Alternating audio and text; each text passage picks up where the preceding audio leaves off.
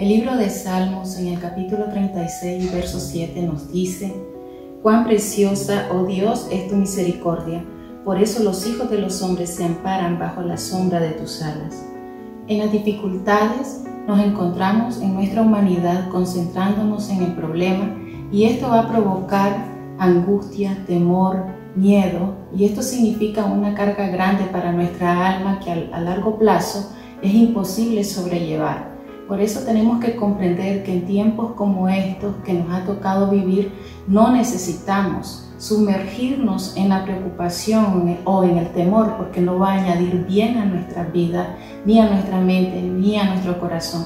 Lo que verdaderamente necesitamos es la contemplación de la persona de Dios, recordar sus bondades y su inmenso amor para con todos nosotros, porque es allí cuando entra una quietud en nuestro corazón que nos hace recordar que en Él estamos seguros.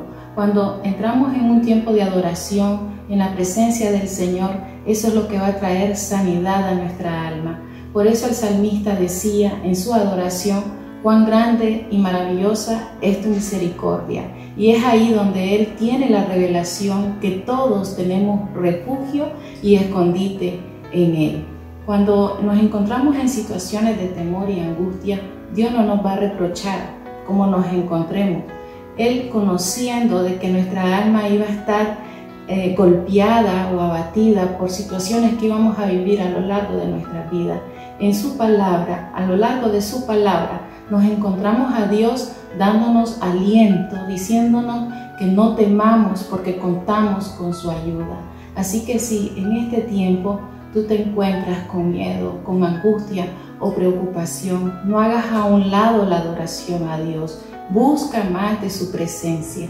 Es ahí donde vas a encontrar alivio y sanidad a tu alma. Es ahí donde vas a tener la revelación del Espíritu Santo, que en Él está tu escondite, en Él estarás seguro. Que Dios te bendiga.